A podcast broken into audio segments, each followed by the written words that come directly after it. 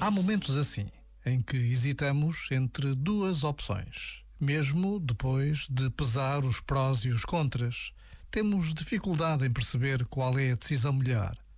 Pedir conselho, ouvir outra opinião pode ajudar, mas também dormir sobre o assunto e deixar passar um dia ou dois. Às vezes, com o passar das horas, surgem dados novos da maneira mais inesperada. Este momento está disponível em podcast no site e na app.